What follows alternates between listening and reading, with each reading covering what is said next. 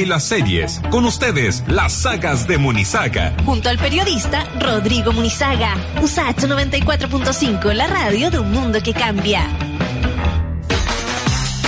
Así es, es momento de las, del cine, de las series en esta oportunidad. Va a ser muy cargado de las series también eh, y por supuesto la televisión. Nuestro querido Rodrigo Munizaga llega a este espacio para dejarnos eh, deambular entre Libre, esta docuserie chilena que se estrenó la semana pasada, El Reino y eh, su eh, arrase también en Netflix y en Amazon está Modern Love segunda temporada que pasa a ser también eh, una muy buena eh, oportunidad de eh, entrar también ahí en, en estos éxitos y el por qué son éxitos. Rodrigo, ¿cómo estás?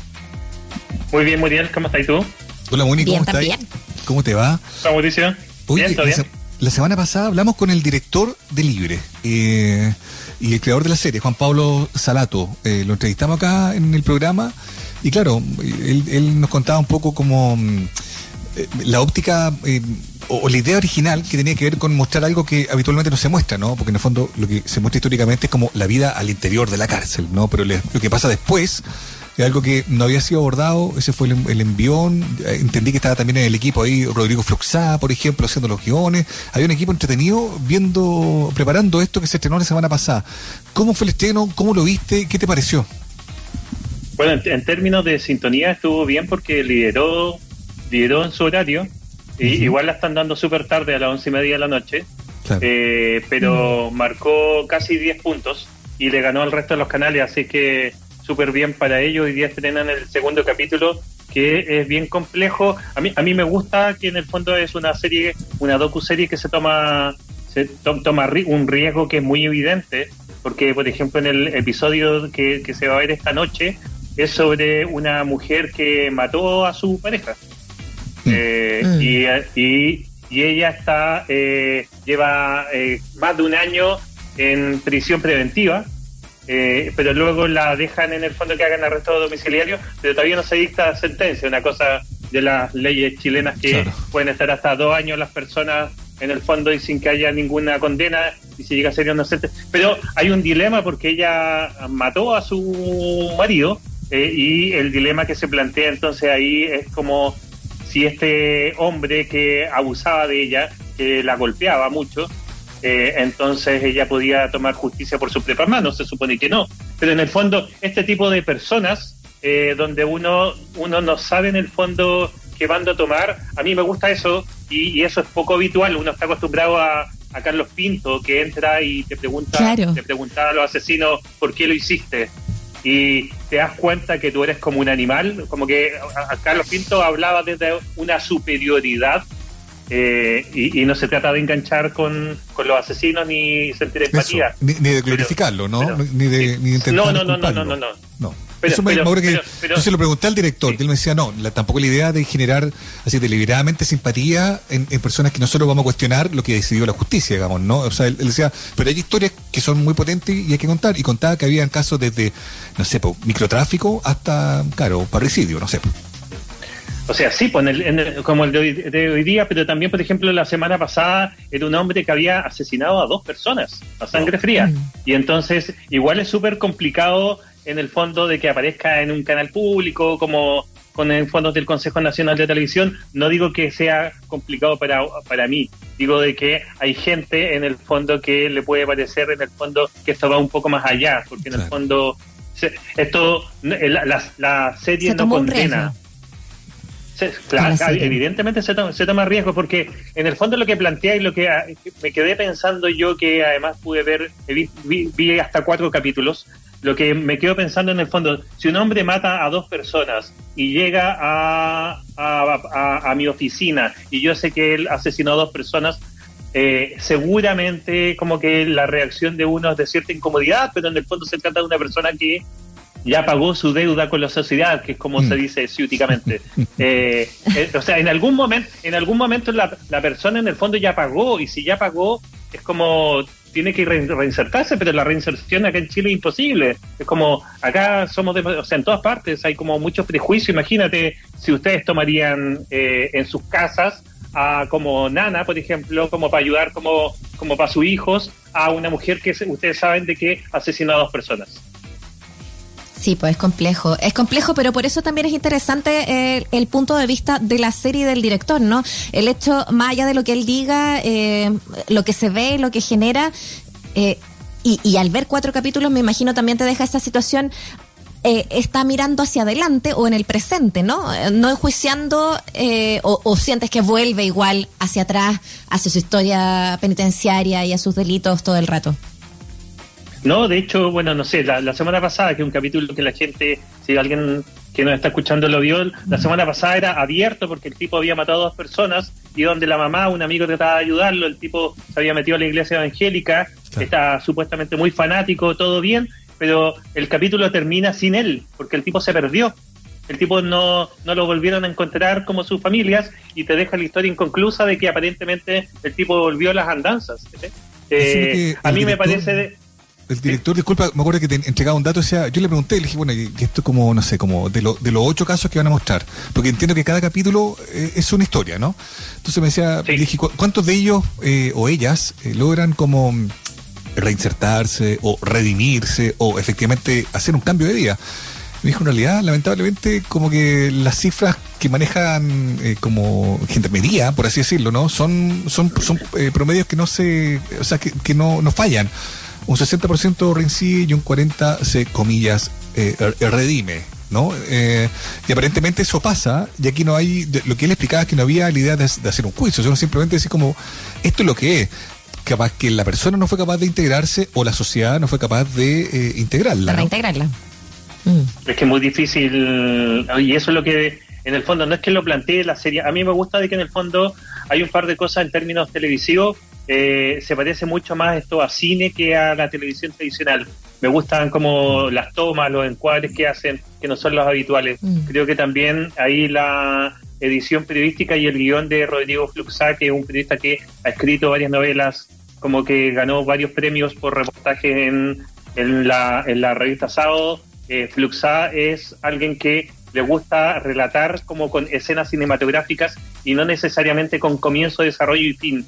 Y, a mí me mm. gusta, a mí me gusta en el fondo eso de que te, que no te cuenten una algo que podría salir en el noticiero central. Esto esto tiene trabajo, se nota el trabajo y por lo tanto no es una historia tan lineal. Y una historia que eh, son historias que te van sorprendiendo y eh, uno engancha a ratos con los personajes como con cierta empatía, pero pero de todas maneras uno va reflexionando de que efectivamente y eso es lo que yo creo que de alguna manera los realizadores quieren decir que estamos demasiado adaptados como sociedad para reinsertar a la gente que comete un delito.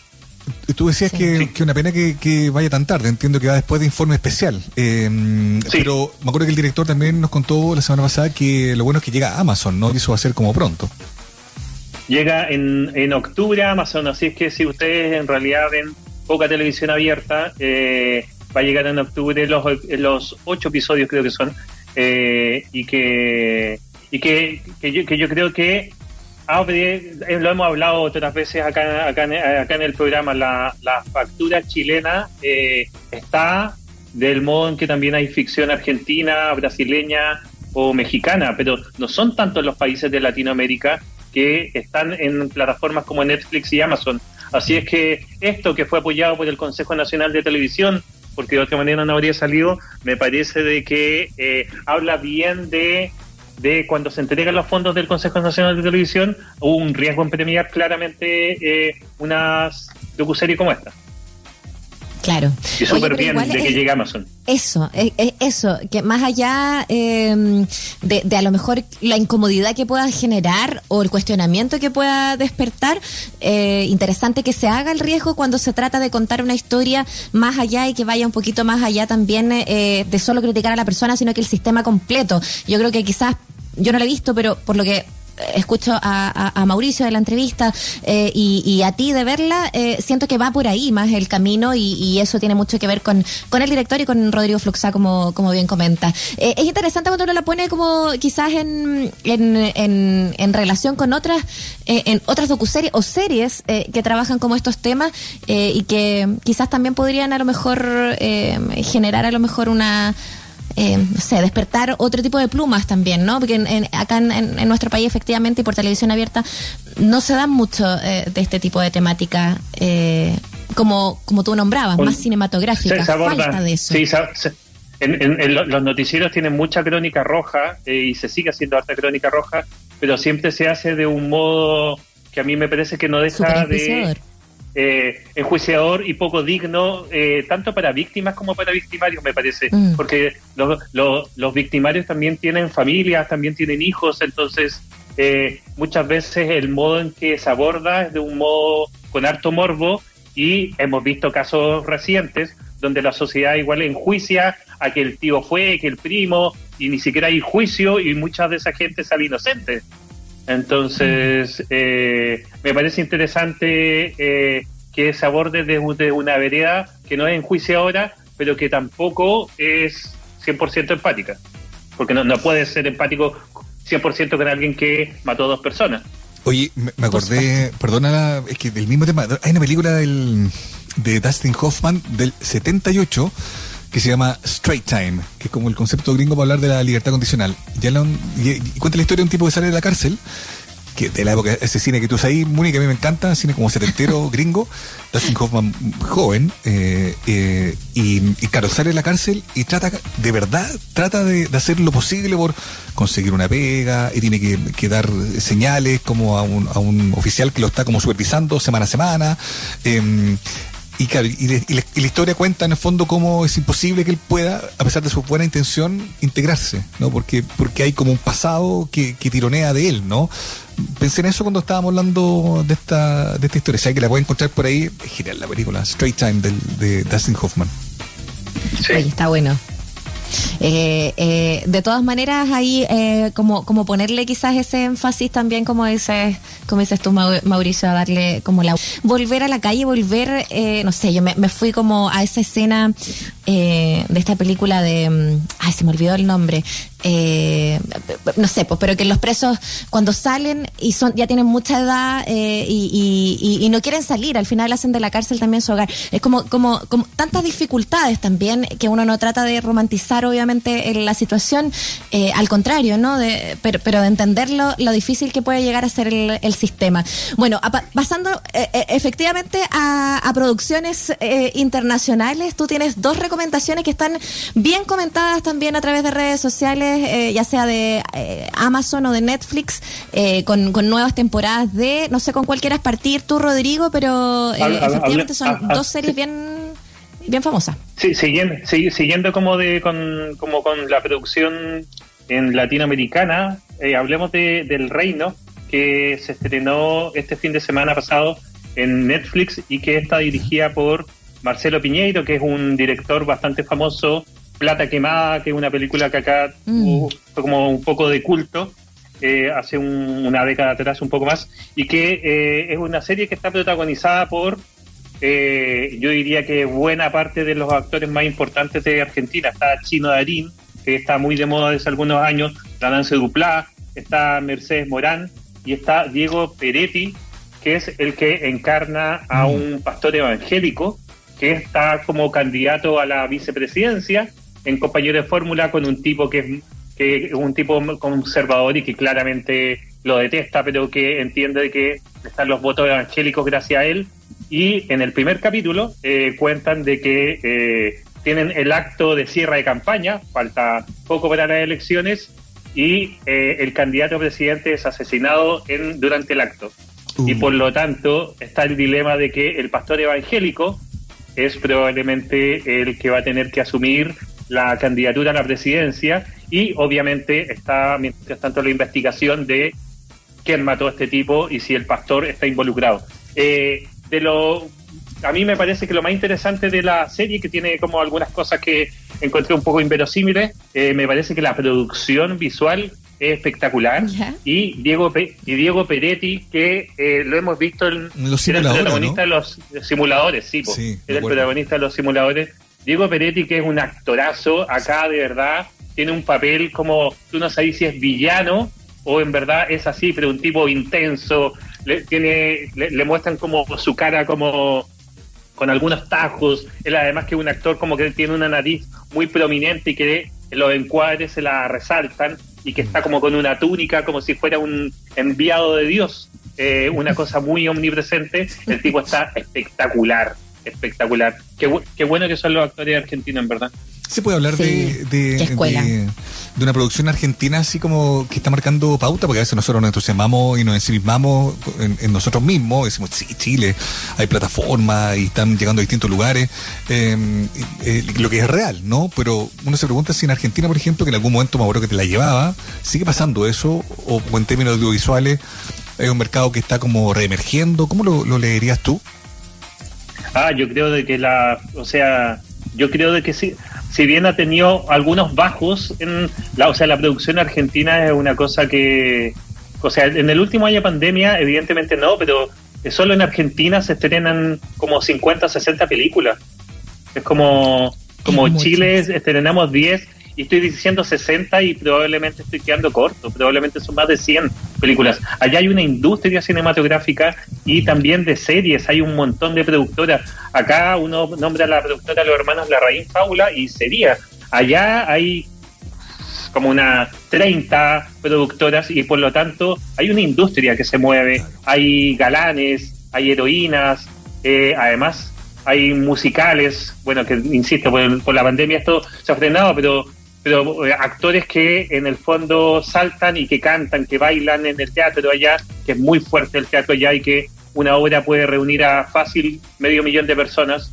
Eh, y eso se ve reflejado, por cierto, en las plataformas de lo que estamos hablando. En Amazon y en Netflix lo que más hay es ficción argentina.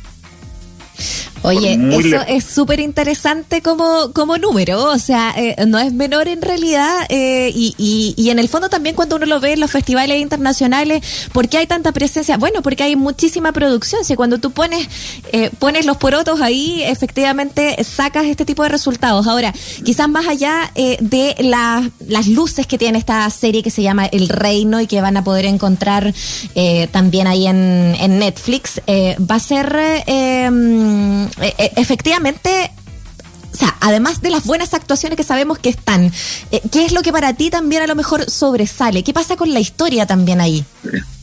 Yo, yo creo que ahí hay un punto que, igual ha marcado y que se, se, ha visto mucho en Brasil y que también acá, acá en Chile es el poder de la de, de, los evangélicos mm. y la cantidad de votos. Acá en Chile hay una, una bancada evangélica en, en, Brasil hay mucha polémica con pastores evangélicos que, actúan un poco como de manera muy poderosa y yo al menos no estaba al tanto que en Argentina también fuera tan fuerte.